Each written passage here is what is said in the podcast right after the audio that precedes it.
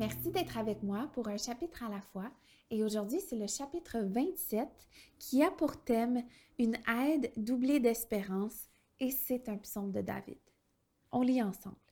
L'Éternel est ma lumière et mon salut. De qui aurais-je peur? L'Éternel est le soutien de ma vie. Qui devrais-je redouter? Quand des méchants s'avancent contre moi pour faire de moi leur proie, ce sont eux, mes persécuteurs et mes ennemis, qui trébuchent et tombent. Si une armée prend position contre moi, mon cœur n'éprouve aucune crainte. Si une guerre s'élève contre moi, je reste malgré cela plein de confiance. Je demande à l'Éternel une chose, que je désire ardemment.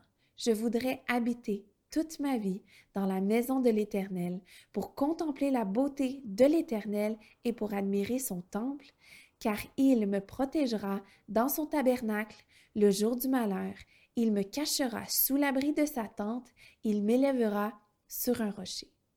Déjà, ma tête se dresse au-dessus des ennemis qui m'entourent. J'offrirai des sacrifices dans sa tente avec des cris de joie, je chanterai, je célébrerai l'Éternel.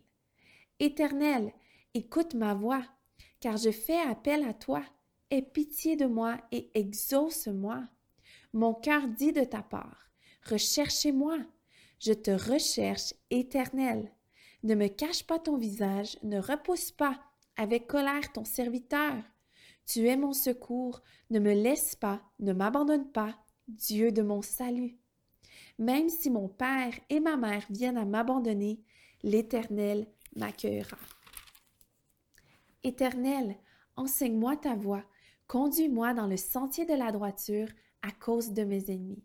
Ne me livre pas à la merci de mes adversaires, car de faux témoins s'attaquent à moi, des hommes qui ne respirent que la violence.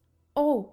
Si je n'étais pas sûre de voir la bonté de l'Éternel au pays des vivants, espère en l'Éternel, fortifie-toi et que ton cœur s'affermisse.